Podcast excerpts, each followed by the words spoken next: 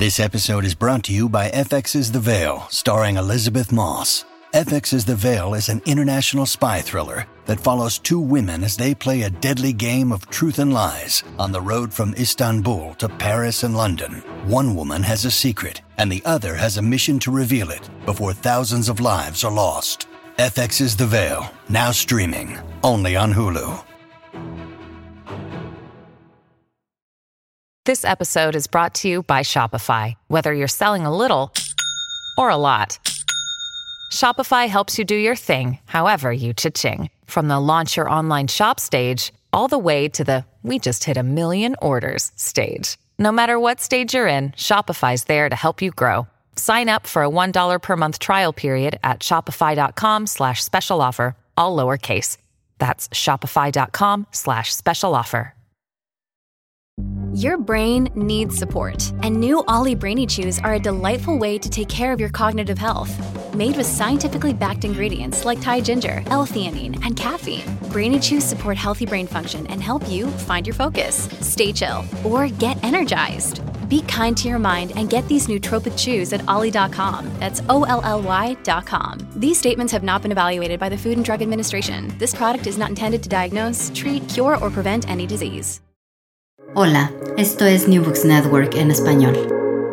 Hola, bienvenidos una vez más a New Books en español, un podcast de New Books Network. Soy Antonio Galindo, anfitrión de este episodio, y hoy hablaremos con Rosana Reguillo sobre su reciente libro, Necromáquina, cuando morir no es suficiente. Rosana Reguillo, bienvenida a este podcast. Muchísimas gracias, es un gran gusto conversar contigo, con ustedes. Gracias por estar aquí. ¿Podrías contarnos un poco acerca de tu trayectoria intelectual? Por supuesto, con muchísimo gusto. Bueno, yo soy una investigadora y profesora veterana, ¿no? Este, ya tengo muchos años en, en, esta chamba.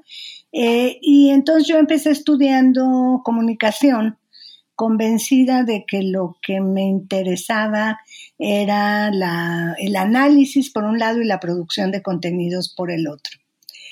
Pero en la medida en que fue avanzando mi formación, por ejemplo, ya en la maestría, me di cuenta de que lo que para mí era más importante era tratar de descifrar y tratar de entender las claves, digamos, de las culturas juveniles en contextos de profunda precarización y exclusión y violencia. Y entonces eso me llevó a estudiar un doctorado en ciencias sociales con especialidad en antropología social y entonces eso me permitió como navegar en distintos campos eh, sin centrarme en una disciplina, ¿no? Hacer una investigación etnográfica de corte más humanístico, con, incluida semiótica, este, politología, etcétera, ¿no? Entonces una, una trayectoria amplia, ¿no? Donde la filosofía también ha sido una una, vértebra importante de mi, de mi propio eh, trabajo. ¿no?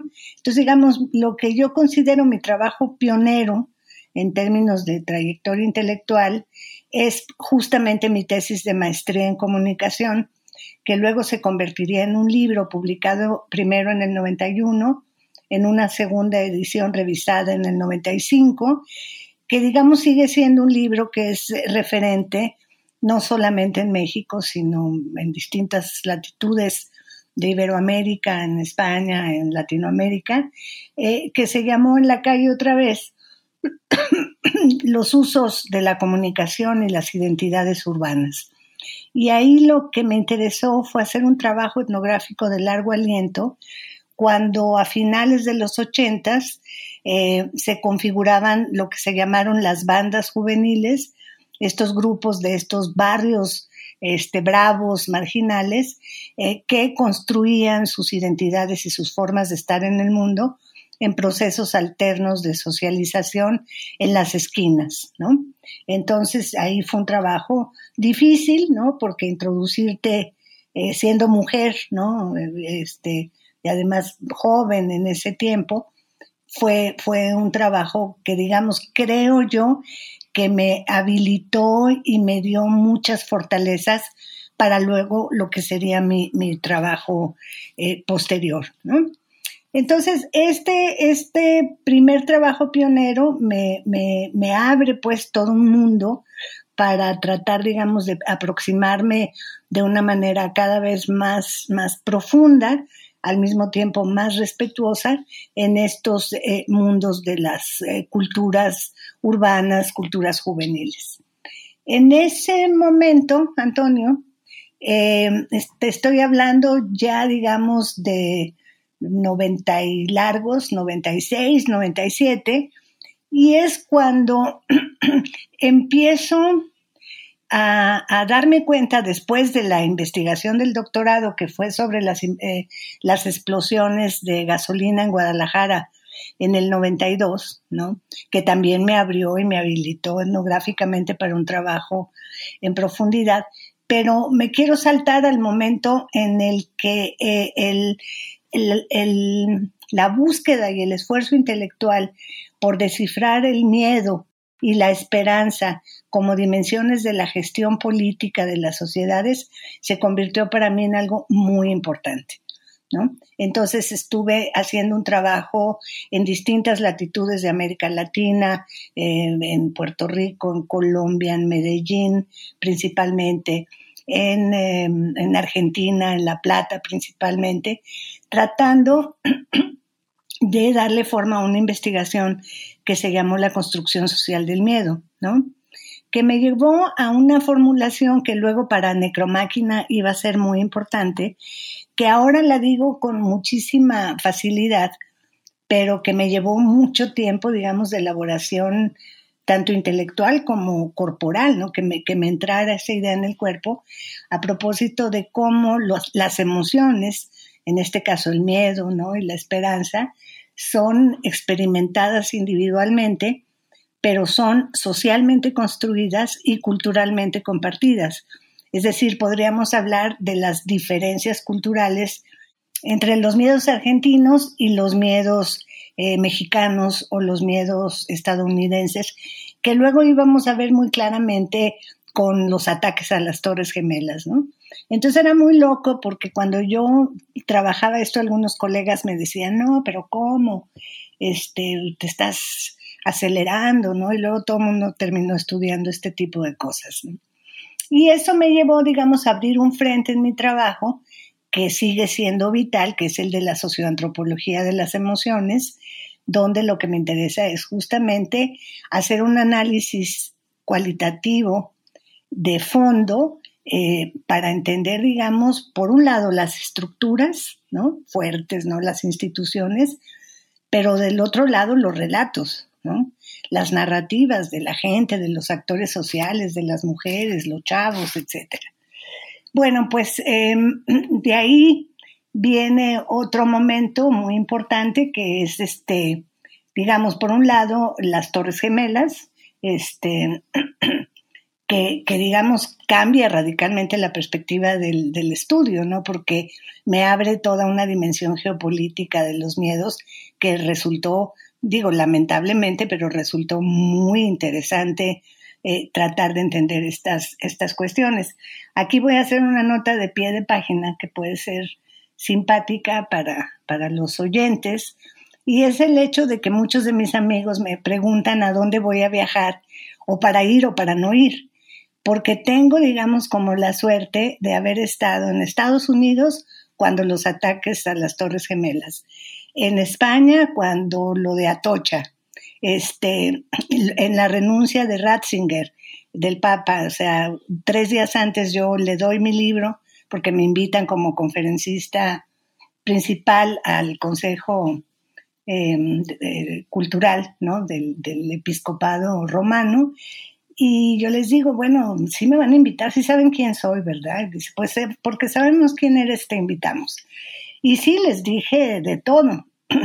Y hubo una sesión privada con el Papa, le di el libro y le dije, nunca como hoy la iglesia necesita comprometerse con la situación de los jóvenes. Le, le doy el libro y me voy. Yo me quedaba ese fin de semana en Roma y luego viajaba a París y fui a hacer una visita, o sea, porque había estado trabajando y cuando regreso veo todas las cámaras este, en el en San Pedro, ¿no?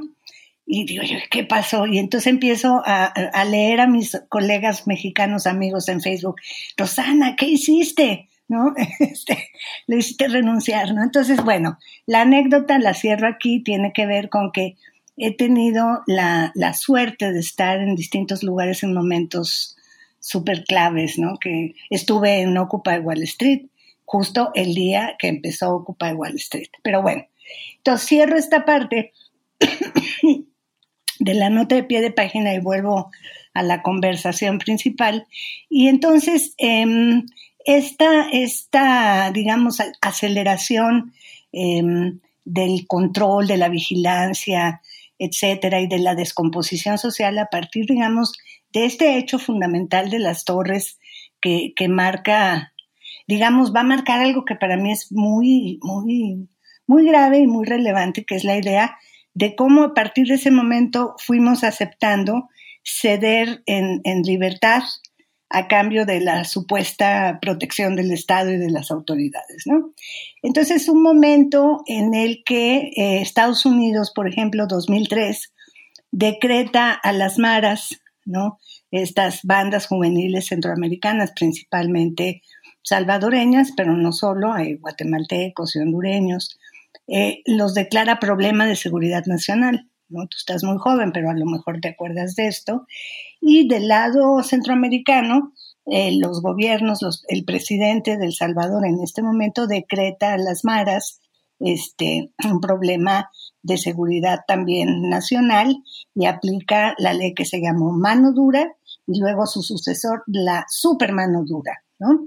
Entonces ahí me empiezo a meter, digamos, de una manera como más más mm, profunda, más dentro, ¿no? Ya no solamente dentro de la configuración de las subjetividades y de las identidades y los consumos culturales de los jóvenes, sino me voy a decantar por el tema de la violencia, ¿no?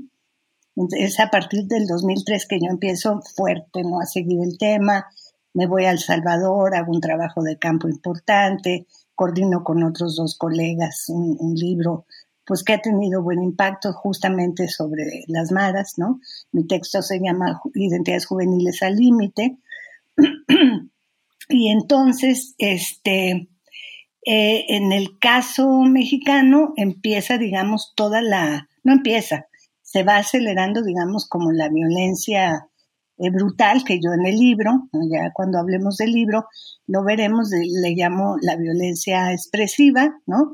Haciendo una reformulación de una, de, una propuesta de la antropóloga argentina Rita Segato y eh, poniéndola a funcionar en un registro distinto. Y lo que me va a interesar profundamente es justamente leer este lenguaje de la violencia, ¿no? Viene el 2006, el presidente Calderón declara su fallida, terrible guerra contra el narcotráfico, y esto es una vorágine, ¿no? Entonces ahí em, empiezo también a, a, darme cuenta de que faltan categorías, ¿no? O sea, que una antropología de carácter más clásico, una sociología, una politología no tienen los conceptos ni las categorías necesarias para descifrar estas realidades, ¿no? Y entonces eh, ahí empiezo a acuñar un conjunto de conceptos que luego van a darle forma a la, a la necromáquina, que es, digamos, como el punto culminante de todo este trabajo que empieza con la construcción social del miedo, ¿no? Y termina justamente con las fosas, las desapariciones, las madres, etcétera, ¿no? Y, y algo para mí súper relevante es que en el 2007 yo preparo un paper para Estambul, me invitan a la Universidad de Bogazizi a un evento y presento por primera vez en público la, la noción de paralegalidad en un ambiente académico.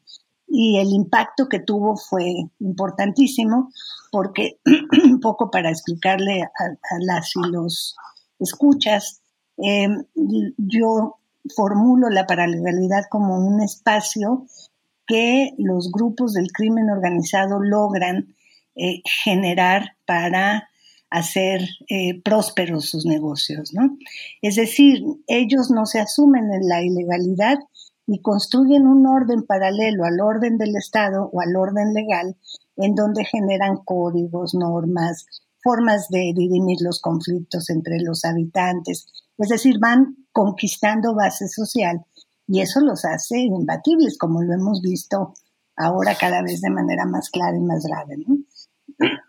Entonces, bueno, ahí empiezo yo a, formularme para mí misma que tengo que generar una investigación de largo aliento sobre esto, que o sea que no basta un paper, que no basta estar un año en el tema, que porque es tan complejo, ¿no? Entonces, ese es el origen de la necromáquina. Y a partir, digamos, del 2011, justamente estando en Nueva York, eh, propongo el concepto de narcomáquina, que en ese momento lo uso para nombrar la articulación casi religiosa ¿no? entre el poder político, el poder delincuencial y el poder económico. Y eso me abre también unas ventanas, unas categorías analíticas que me permiten entender justamente la caligrafía de la violencia, eh, las lógicas, los modos, etcétera, En el Inter, bueno, he tenido este, etapas como para cerrar esta parte de, la trayectoria, donde me ha interesado muchísimo las culturas musicales, ¿no? He tenido una em, acercamientos, digamos, a lo que sería las culturas o la cultura latinoamericana, ¿no?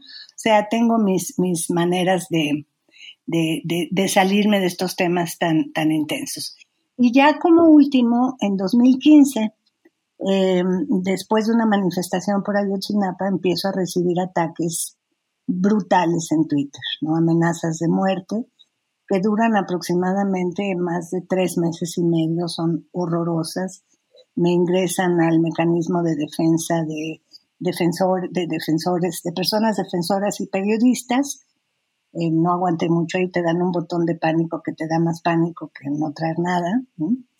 Y es ahí que, ante las denuncias, ¿no? la Fiscalía Especializada de, de, la, contra la libertad de expresión no me resuelven nada. Y yo digo, bueno, pues si ellos no entienden cómo funcionan las redes, yo sí voy a intentar. Y me puse a estudiar código a mi avanzada edad y decidí, digamos, em, este, aliarme con algunos colegas en la universidad en el ITESO, donde trabajo desde hace muchísimo tiempo, para formar o para crear lo que hoy se llama Signalab, que es un laboratorio interdisciplinario de análisis eh, de redes donde hemos, digamos, descubierto muchas de estas este, estrategias de manipulación y ataque, ¿no? Entonces, digamos, esa es una parte de mi trabajo, la parte, digamos, más de violencia transcurre por el lado más cualitativo y acá más por el lado de análisis de datos. Y hasta ahí más o menos. Vaya trayectoria. Em, sin duda explica también con, gran detalle cómo es que has llegado a, las conclusiones a las que llegas en Necromáquina, ¿no? Se ve un, marcado interés por entender eh, los orígenes de, la cultura de la violencia en los jóvenes. Y, me gustaría preguntarte, em, ¿Cómo fue todo el proceso de escritura de, Necromáquina? ¿Cuáles fueron las, los detalles de ese proceso? Mira, fue, fue brutal porque por un lado hay, hay varias partes que son reescrituras, ¿no? Que son cosas que yo ya había lanzado en una primera versión, pero de manera aislada, ¿no? Como por ejemplo el primer capítulo, que es justamente donde siento las bases de la paralegalidad, porque si no, no se entiende nada, ¿no? Pero mi reto era cuando, cuando yo hablo con Alfredo Landman, el, editor de, de NED Ediciones, que me invita, digamos, a, comprometerme a entregar un libro en esta, en esta línea, yo ya lo venía pensando. Mi desafío era construir un libro, no una reunión de ensayos, ¿no? sino un libro que tuviera, digamos, una articulación, que dialogara cada parte con la otra, que embonara cada parte con la otra. Entonces fue un proceso muy duro, fue un proceso largo, o sea, me tomó, la escritura de ese libro me tomó un poco más de año y medio de, trabajo porque tenía que parar, ¿no? porque el contenido es, es duro, ¿no? Entonces, por ejemplo, volver a, trabajar las historias de vida que había recogido este, en terreno, ¿no? Este, cuando estás narrando estas cosas, ¿no? Cuando un chavo te dice cómo aprendió a descuartizar gente, etcétera, pues yo había noches, Antonio, que salía del estudio llorando, ¿no? Así deshecha. Y entonces el proceso fue muy interesante y muy intenso porque al tiempo que yo intentaba, digamos, como tejer, como lo digo en el libro, un arco de tiempo largo, al mismo tiempo, en la hora de la escritura, yo estaba leyendo el Twitter de las madres buscadoras, ¿no? O estaba leyendo eh, lo que estaban haciendo en Monterrey eh, las, las, buscadoras de nuestras familias por los desaparecidos eh, que coordina Leti Hidalgo, mamá de Roy, este chavo que justamente acabamos de presentar el libro en Monterrey, yo de manera virtual, Leti Roy y Cordelia Rizzo in en el museo, en el Museo de Historia de, Monterrey. Fue brutal la presentación, ¿no? Yo no lloré porque me aguanté, pero, pero el hecho, digamos, de, que sea una escritura que, que, como tú pudiste apreciar, no es una escritura fácil, no es una escritura condescendiente. Trato, digamos, cuando hablo, cuando voy a construir algo muy denso, trato de hacerlo a través de una historia de vida, ¿no? Para que no sea tan, tan difícil. Pero el hecho de que un libro de esta naturaleza se lo apropien las madres, ¿no? Y las interpele, ¿no? Y les diga algo, para mí fue, ha sido muy, muy relevante, ¿no? Entonces, fue un proceso intenso, largo, este, pero al mismo tiempo pienso yo que muy, muy productivo, ¿no? O sea, entré como en una especie de estado, ¿qué te voy a decir? Como, como que flotas, ¿no? O sea, como que estás, estás muy metido porque estás como contando una historia a pedazos, pero tienes que generar como las articulaciones, entonces no te puedes distraer, ¿no? Sí, y eh, sin duda propones en el libro varios eh, tipologías de la violencia, eh, algunos elementos muy puntuales. Ya adelantaste la violencia expresiva. estas nociones de las que partes para, para, explorar el fenómeno de la violencia y nos dices, bueno, es que no podemos pensar en la violencia en singular para empezar, ¿no? Son violencias en plural. En segundo lugar, no podemos pensar en las violencias como algo externo, algo que está más allá de, lo social, más allá de nosotros, sino que eh, es, hay que entender el fenómeno de las violencias como parte integrante de la sociedad. Y en tercer lugar, que eh, en un momento dado emergieron como lengua franca porque colapsaron otros sistemas de, representación y las instituciones que daban, dotaban de sentido a las experiencias de vida de, las juventudes eh, y también de un sentido de futuro. ¿Nos podrías eh, eh, explicar un poco por qué elegir ese punto de partida? ¿Cuáles son las virtudes, las ventajas que tú encuentras en partir de estas tres premisas para explorar el fenómeno de las violencias? Claro, mira, yo cuando me empiezo a acercar el tema, es un momento, es algo que yo digo, es, el momento en cuando los gringos me descubrieron. Pero si me citas, lo negaré, diré que jamás dije eso. Entonces es un momento en el que yo estoy conversando con muchas comunidades en Estados Unidos de profesores que hacen estudios en, o que hacen investigación y estudios en escuelas de, de, literatura en español, etc. Entonces, es un momento en el que yo, cuando empiezo a oír en inglés hablar de the violence, ¿no? Y luego eso lo vinculé con el periodo en que los colombianos le llamaron la violencia con mayúscula, que fue brutal. Me parecía, me, me incomodaba profundamente, me incomodaba esta expresión, porque parecía que cuando hablabas de la violencia estabas nombrando todo y no estabas nombrando nada. ¿No? Entonces fue justamente a través del trabajo de las maras, a través del trabajo de una historia de vida de un marero llamado Freddy, eh, con su nombre ficticio que está publicada en, en una revista chilena, española, en una revista española. Pero bueno, el tema es que cuando estoy haciendo este trabajo de campo, porque eso es lo, más interesante de este trabajo, que es fascinante, que estás hablando con una persona, con un chavo, con una señora, eh, con el jardinero de la esquina, etcétera, y de pronto formulan algo que dices, claro, o sea, es cierto. Entonces, mucha de la elaboración teórica viene de la conversación con la gente, ¿no? Viene del estar ahí, del poner el cuerpo. Entonces ahí yo digo, no, así no vamos a poder entender nada. Ahí es cuando yo propongo cuatro formas elementales de violencia. Te estoy hablando, esto es 2000, 2012 aproximadamente, me parece. Y entonces hablo de la violencia estructural, de la violencia histórica, de la violencia expresiva y de la violencia eh, difusa. ¿no?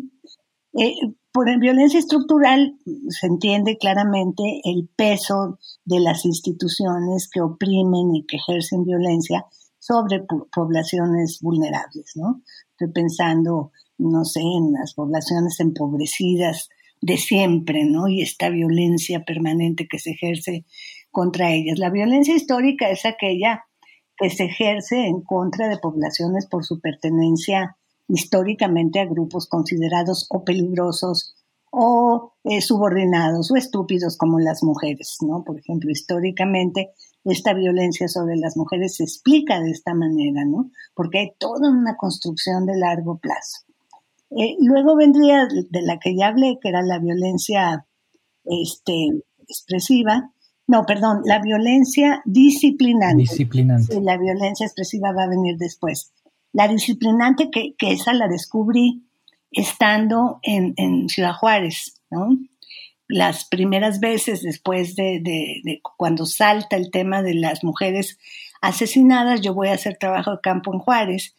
Es el momento, digamos, de mayor asesinato de, mujeres de una manera bruta. Es el tiempo de campos algodoneros.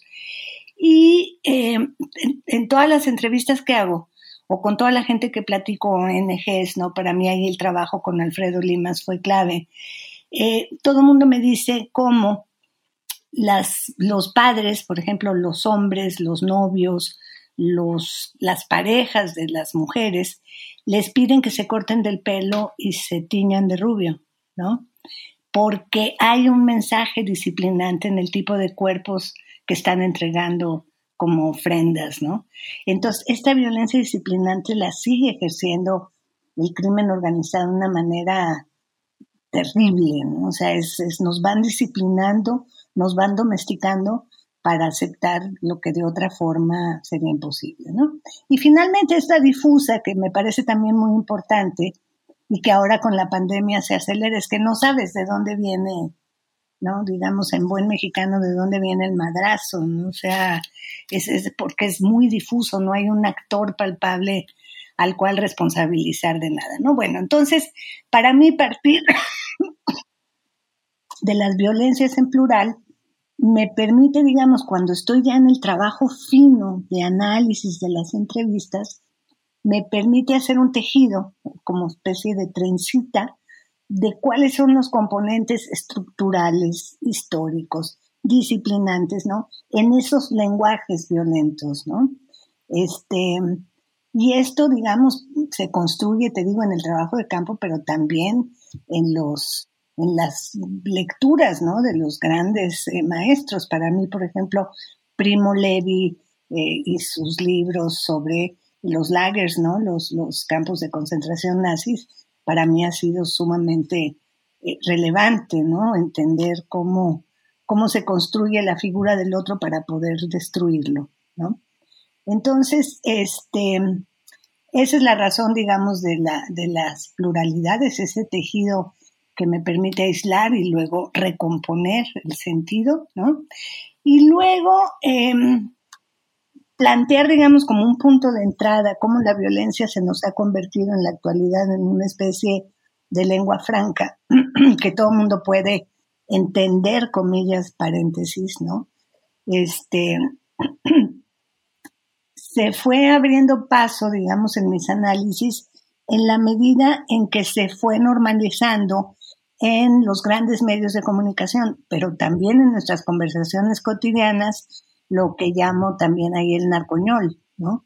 O sea, cómo fuimos incorporando la noción de, ay, los encajuelados, ¿no? Los este, encobijados, eh, los pozoleados, e, etcétera. Y, pronunciamos estas palabras terribles que se nos han ido eh, convirtiendo en lengua franca y a veces no cuestionamos lo que implica el uso de este lenguaje, ¿no? Entonces, un poco por ahí era para mí sentar como, como estas bases, ¿no? Primero hablar del orden de lo paralegal y luego hablar de las pluralidades y luego hablar de la...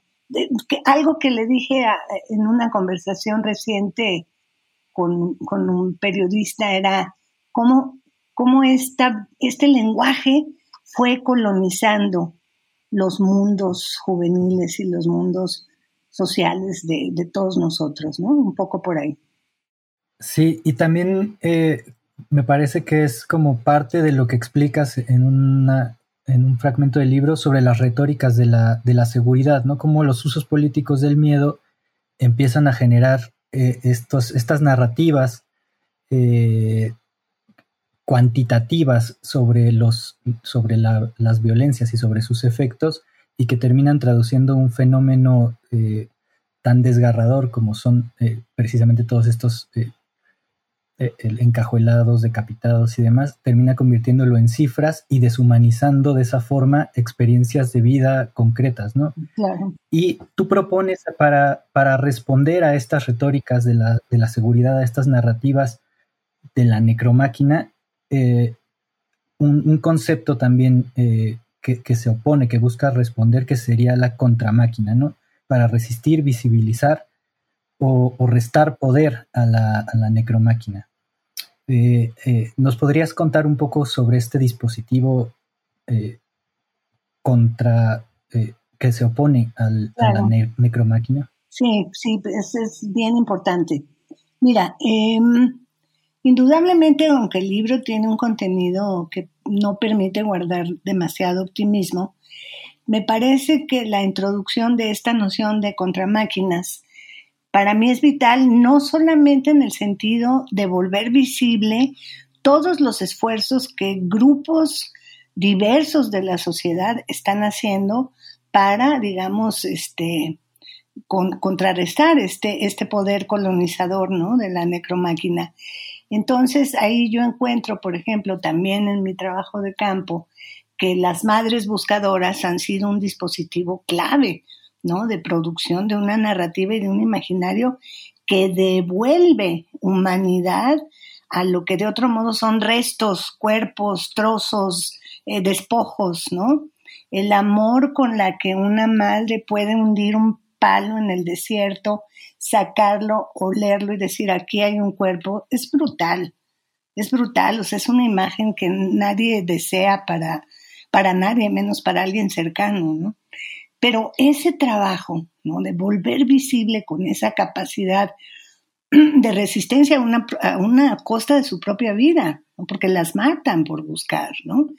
Eh, esto me parece que devela em, lo que hoy se llama resiliencia, resiliencia, pero que a mí me gusta más pensar como resistencia, ¿no? Entonces la contramáquina resiste y como dice un autor argentino, francés, psicoanalista, Benazayac, resistir, dice, no es solamente oponerse, sino crear la situación, que es una frase que me parece bellísima, en el sentido de cómo este, este dispositivo contramaquínico de las madres buscadoras y de los familiares buscadoras, buscadores van creando situaciones, digamos, donde se satura el sentido y, y la autoridad y el discurso del Estado y del propio gobierno queda exhibido en su inutilidad, ¿no? O sea, la contramáquina en este sentido no solamente resiste creando una situación distinta frente a la necromáquina, sino también frente al poder del Estado, ¿no?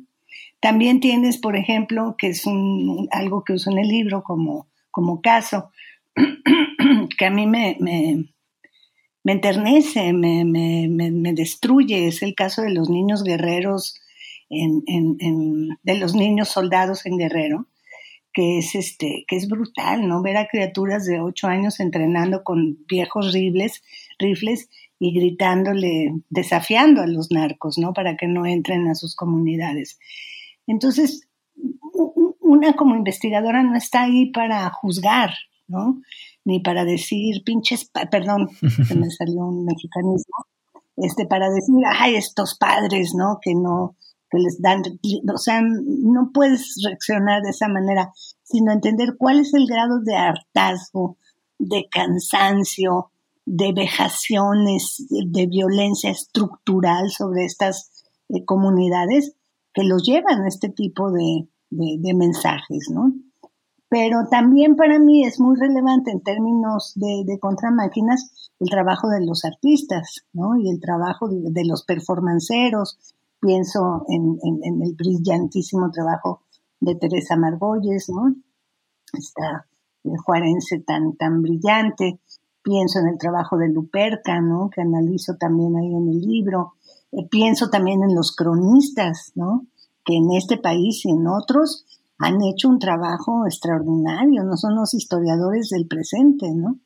Entonces, este, eso creo que devuelve un poco como aire, ¿no? Al cuerpo. Es decir, hay mucha gente haciendo muchas cosas, pero hay que asumir que esta necromáquina que es compleja, ¿no? Porque es un dispositivo armado de muchos elementos, este, es muy poderosa. Y no solamente está, esto para mí es muy, muy fuerte y muy importante marcarlo una y otra vez, no solamente está en el, en, el crimen organizado, ¿no? O sea, pienso en los grandes consorcios extractivistas, son necromáquinas en acción de producción, que engullen territorios, cuerpos, ¿no? Y los van vomitando este, en forma bulímica, ¿no? Como, como despojo, es una cosa terrible. Entonces hay que entender que es un, es un dispositivo de época. Estamos en una época de necropolítica, diría Membe, ¿no? Claro. Y uno de los elementos que utilizas para explicar el tránsito de este concepto que desarrollaste de la narcomáquina a la necromáquina es precisamente ese, ese tránsito de la violencia utilitaria donde se ejerce la violencia para obtener un fin, una ganancia, eh, ganar un territorio, a la violencia expresiva, donde deja de tener este fin eh, económico para convertirse eh, precisamente en un lenguaje. ¿Nos podrías comentar un poco más acerca de cómo fue que identificaste ese, ese momento de quiebre, ese, ese tránsito de la narcomáquina a la necromáquina? Sí, mira, eh, son como varias viñetas, por llamarlas de alguna manera, pero son, digamos, imágenes terribles que me fueron indicando que la noción de narcomáquina, si bien no estaba agotado, ¿no? Todavía hay muchas narcomáquinas funcionando por ahí, eh, sobre todo en territorios este, donde la, complicidad entre el poder político y el poder delincuencial es brutal, ¿no? Pero, por ejemplo, em, cuando aparece el cuerpo de este hombre, de este narco, se me va a escapar el, nombre, en Cuernavaca, y que los marinos permiten que un fotógrafo despistado entre al lugar de la escena y el tipo ya está intervenido como una performance con billetes, em, rosarios y relicarios, etcétera, ¿no?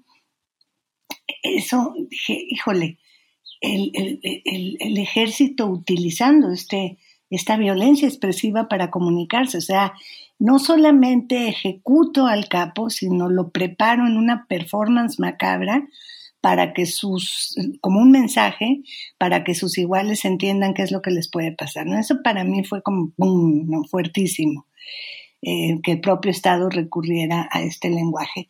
Pero fueron muchas cosas, especialmente, digamos, la, la conversación con, con, algunos, digamos, sicarios, ex sicarios, ¿no? y las cosas que me narraban.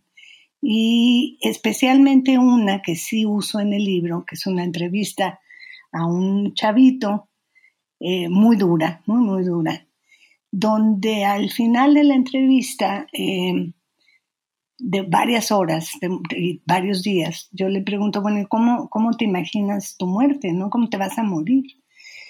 Y el chavo guarda silencio y me dice, ah, pues con una 9 milímetros, una bala expansiva que me entre en la cabeza y así ya no me acuerdo de nada. Guarda otro silencio y dice, no, mejor que me hagan pedacitos y me avienten por ahí para evitarle a mi jefa, no, a mi mamá, el dolor de morirme. Este, porque sabes qué, me dice, en este jale ya no alcanza con morirse, ese es el subtítulo del libro, por eso se llama así, ¿no? Entonces, para mí, esta manera de que, que, a lo mejor suena muy teórico, pero es una, una desapropiación del yo que políticamente, subjetivamente, humanamente es brutal, ¿no? Cuando un chavo llega, llega a estos niveles, ¿no? Entonces todo eso fue creciendo, Antonio, todo eso fue creciendo. Empezamos a ver eh, camionetas, ¿no? En el caso de Guadalajara, pocos días antes de empezar la FIL, una, una combi con veintitantos cuerpos, ¿no? Que habían sacado al azar, albañiles y todo, para dejar su mensaje ahí en los arcos del milenio, ¿no? Eh, las narcofosas, ¿no? Pero también vemos, por ejemplo, que es el relato que yo llamo el tiempo forense en el, en el libro, vemos, por ejemplo, eh, los trailers de la muerte, ¿no? Estos camiones que transportan cuerpos porque ya no, ya no caben en las morgues de la cantidad de, de muertes violentas que hay, ¿no? Entonces esto te habla, te habla de una transformación en las formas de ejercicio de la violencia, donde ya no es te mato porque quiero algo de ti, te mato porque puedo matarte, ¿no? Te, te esclavizo, ¿no? Como es el caso de los chavos que levantan para llevárselos a campamentos eh, de producción de metanfetaminas, etcétera, en las sierras, este, es una extracción de valor, pero es un desprecio por la vida absoluto, ¿no? Entonces, eso fue, digamos, lo que me lleva a, plantear que sí hay un tránsito en, las formas de ejercicio de las violencias y que hoy estamos en un estado de urgencia, ¿no? Que es un poco como entiendo la, la necromáquina. Sí, es, es sin duda un, panorama brutal. Em, y me gustaría también eh, quizás hacer un, poco una pausa para ir a los aspectos metodológicos eh, del libro. Eh, ¿Nos podrías contar sobre el proceso del trabajo de campo? ¿Cómo llegas a contactar a, las personas que entrevistas y cómo te preparas para, para las entrevistas? Porque muchas de sus experiencias de vida son sumamente violentas y cargadas de, pues, pues de, este, de, todo este horror que, implica el, mundo de, de esta era de la necromáquina, ¿no? Claro, sí, mira, como te decía un poco, yo creo que desde mis primeros trabajos y de mis incursiones en barrios, en barrios calientes, ¿no? Lo que se podría llamar barrios calientes en aquellos entonces y luego caminar por muchas de las comunas de Medellín, ¿no? A finales de los noventas, ¿no? En estas laderas empinadas este, que te quitan el aliento un poco, en el Petare, en Venezuela, ¿no? O sea, te vas haciendo de un, de un método, por decirte de alguna manera, en que lo primero, metodológicamente, es aprender a mezclarse con el paisaje. ¿no? O sea, que tu presencia sea visible, pero al mismo tiempo sea tan clara que no represente una amenaza. ¿no? Entonces, este, o al menos tratar de que sea así, ¿no? Entonces, eh, las formas de aproximación son diversas. Muchas veces eh, dependo de colegas o de contactos o de gente, de gente de ONGs principalmente, que me dicen, oye, hay un chavo que está escondido, que tiene ganas de platicar, este, etcétera, ¿cómo ves?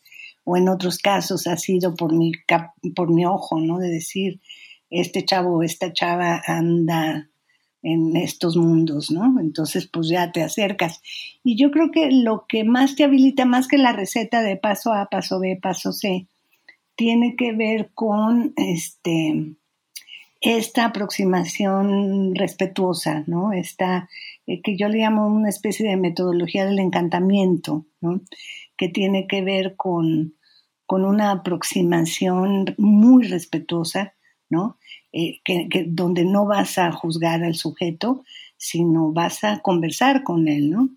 Y algo que para mí ha sido, que para mí ha sido muy productivo, o sea, y al mismo tiempo muy, pues que me ha funcionado, ¿no? A lo largo de mi carrera, es que yo siempre en trabajo de campo me coloco en la posición de discípula.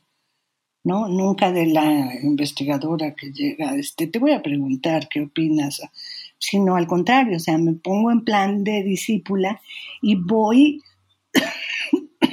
dejándome conducir por ella, por él, por ellos, ¿no? A mí me gustan mucho las entrevistas colectivas, me voy dejando conducir y voy aprendiendo, de ellos, ¿no? Es una dimensión donde también lo que yo trato es de que el sujeto se escuche a sí mismo lo que me está contando, ¿no? Para que también aprenda de sí mismo, ¿no?